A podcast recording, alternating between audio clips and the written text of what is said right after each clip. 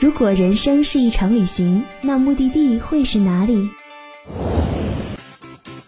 我在可可西里，我在杭州，我在墨尔本，我在大草原。面对眼前的世界，我们还是选择忠于自己。如果不出发，就永远不会到达。爱出发，爱分享。爱相遇，爱在旅游时。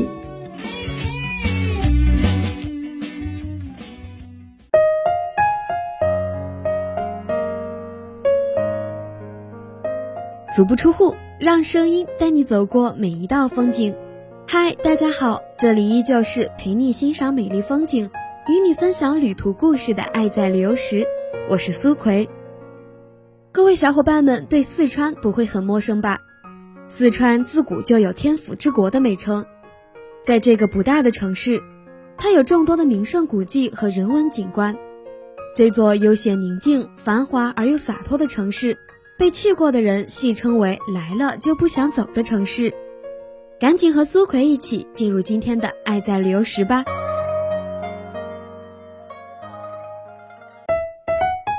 循着他人走过的路线，重复前人玩过的花样，这一点都不酷。爱在旅游时，为你打开正确的旅行方式。去雪域高原上看朝圣的面孔，去无人的山顶看璀璨的星空，去浪漫巴黎听唱不完的情歌。翻越万水千山，只为体验最本真的美好。阳光正好，微风不燥，爱在旅游时即刻出发。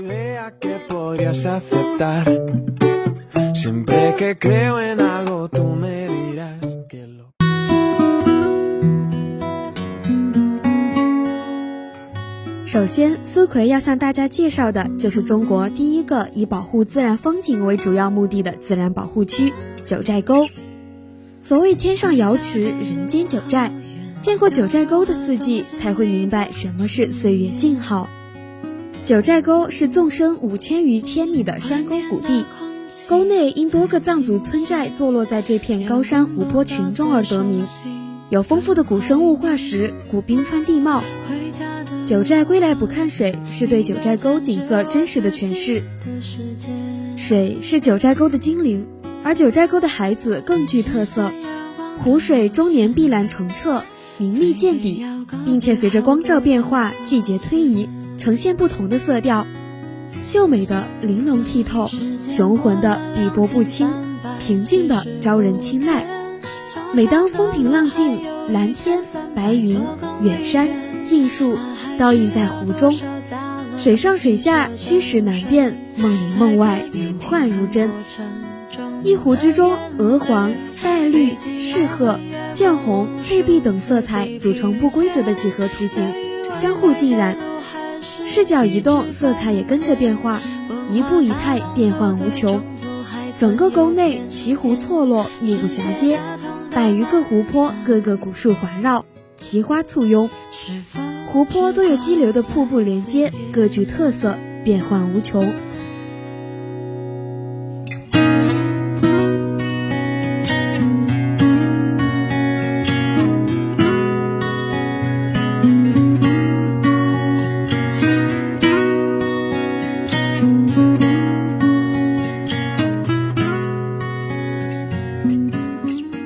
如果说川西是上天造出来的一片净土，那么毕棚沟就是这片净土上耀眼的隐士花园。每到秋日季节，这儿彩云密布，美得宛若一个童话世界。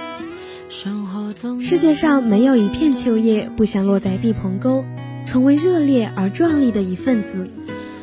早秋的彩铃，青翠里点缀着金黄，骨子里透着清新。深秋的彩铃，流金里浇灌了火焰，阳光下感受炽热。红叶似火和白雪皑皑，在这个季节交融并存，一片叶染红了一整个秋。蔓延数公里的红毯，鲜艳而张扬。彩林之上，雪山绵绵长长，倒映在海子中，给这海子也镀上了一层秋意。除了目之所及的色彩，碧蓬沟的秋还有万类霜天竞自由的声音，牛群与盘羊的踱步声，风呼啸而过的声音，带来了来自川西秘境的淳朴之声。流水潺潺的声音搭配上彩铃的倒影，让久居城市的人们感受到了一丝心灵的净化与平静。听着听着，就着实让人沉浸在其中，久久不能回过神来。正应了那句“只缘身在此山中”的意境。吃茶饮酒，轻舟又添一晚，花瓣落海，吞没了几个夜。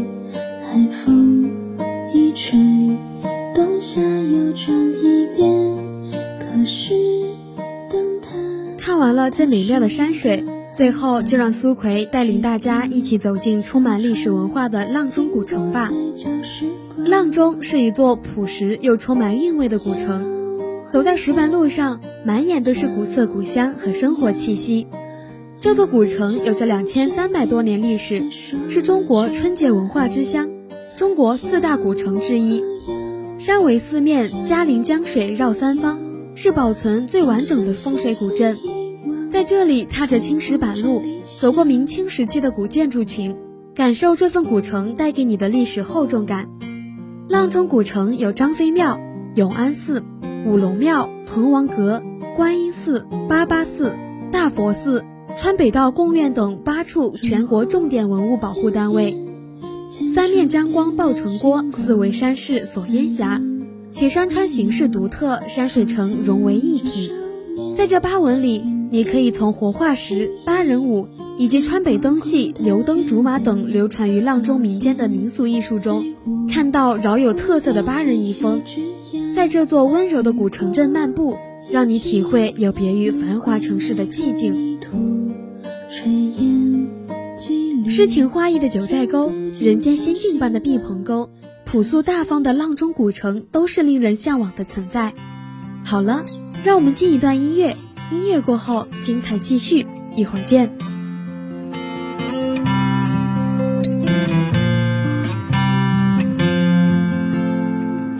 灯光慢慢照亮熟悉的街，熬过春秋，逃不过这孤单的夜。欢迎回来，这里是 FM 七十七点零黄家湖工商之声，爱在旅游时。我是苏奎，出去旅行要做好充分的准备工作。苏奎已经为小伙伴们做好了攻略，一起来听听吧。出去旅游时，从茶店子客运中心坐大巴前往九寨，最好提前一天去买票，因为发车时间很早，确认时间后以免错过。到九寨之后，选择的酒店就多了，从不知名的小旅店到超五星的九寨天堂。如果你条件好的话，就直接坐飞机去九寨。目前西安、成都、北京、上海等地均有直接发往九寨的航班。坐飞机很大程度上节约时间，坐汽车的话又可以欣赏沿途风景，都是不错的选择。秋天是九寨沟最为灿烂的季节，山林晕染橙色，这里集合了秋天所有的色彩，山影倒映在明丽的湖水之中。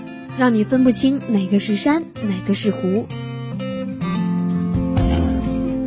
灯光慢慢照亮熟悉的街，熬过春秋，逃不过这孤单的夜。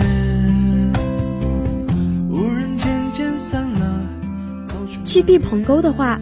苏奎是不建议小伙伴们自驾的，一般旅行团的司机师傅对山区道路更加熟悉，可以避免很多弯路与危险。而且那里温度不高，一定要注意防止着凉。从阆中古城的中天楼、张飞庙慢慢走，然后晚上可以逛嘉陵江边。爬山的话，可以去锦屏山、大佛寺、滕王阁，还有白塔，票价都比较便宜。比如大佛寺，外地人也只需要十块钱。本来就是休闲的城市，去了随便问路人都行。好了，我们的旅行小攻略，苏奎就为大家分享到这里。现在让我们听一段音乐，音乐过后进入我们的美食板块。北方的木，南方的树，酒里都是他的糊涂。他来到这城市，撕碎了幼稚，寻找着他的归宿。北方的木，南方的树。嘿、Siri，附近有什么好吃的？我好像不明白。你不明白？我来告诉你兰州牛肉面、重庆火锅、贵州辣子鸡、贵阳肠旺面、台湾蚵仔煎、凯尼酸汤鱼，天津狗不理包子、还有东北大乱炖。菊花炒酸菜。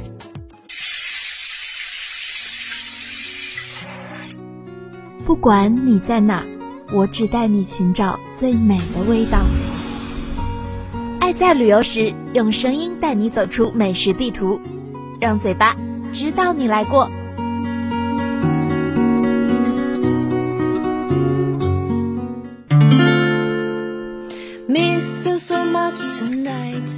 欢迎回来，我是苏奎。爱在旅游时，精彩继续。接下来就是带着嘴巴去旅行的时间了。九寨沟的血肠是当地的传统食品。每到宰羊的时候，用大盆把羊血收集起来，然后在开水锅内烧煮凝结成血块，再将血块捣碎，拌上剁碎的羊油和洋葱末、盐、姜粉、胡椒粉等调料后，灌入肠衣之中，扎紧捆实，放入锅中煮熟即可。煮熟后的血肠切片，味道浓香，油而不腻。藏族地区的牧民从不单独煮食羊血，都是采用血肠的方法做着吃。血肠有肠衣、血汁、香料以及牦牛肉制作而成，营养丰富，美味可口。吃的时候不碎、不渣、不脱皮，清香软嫩，不腻不柴，是藏族食谱中的上等食物。如果有贵客临门，能够用血肠招待的话，那将是主人的荣耀。既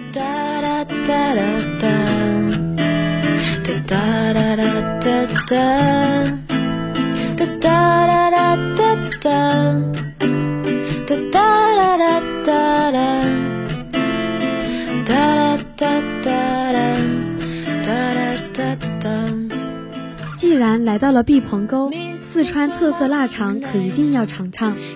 腊肠俗称香肠，是指以肉类为原料，配以辅料，灌入动物肠衣后晒干而成的肉制品。传统的四川腊肠肉质十分的紧密结实，一刀下去都不会散开来，全部都是完整的一片。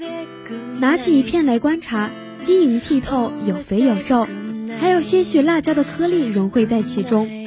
想要达到这个效果，香肠的肉一定要塞得非常紧实。对于香肠而言，好的香肠一定不能全是肥肉或者全是瘦肉，一定要采取良好的肥瘦比例。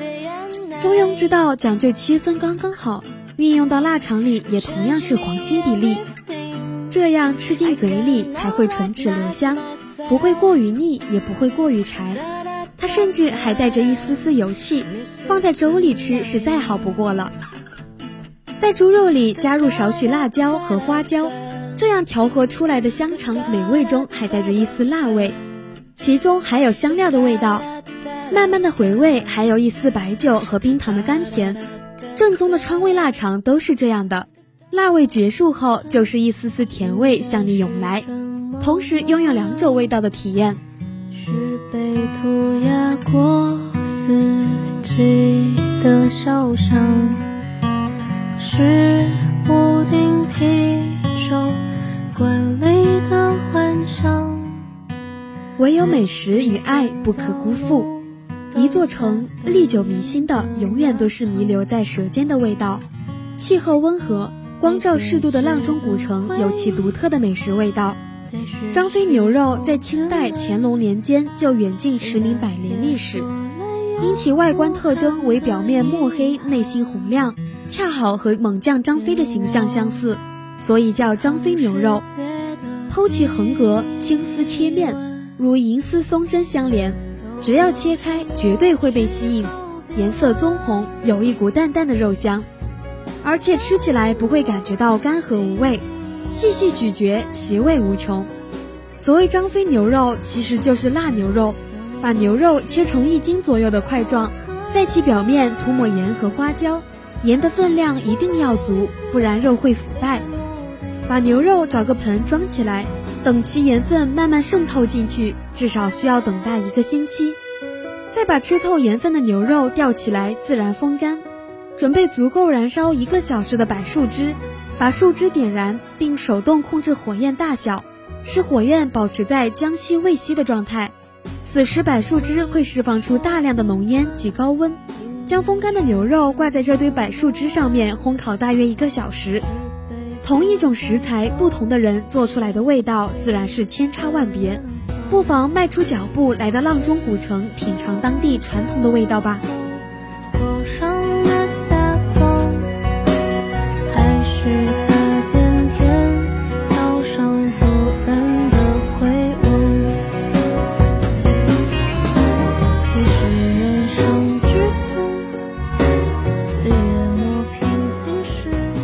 蜀道之难，难于上青天。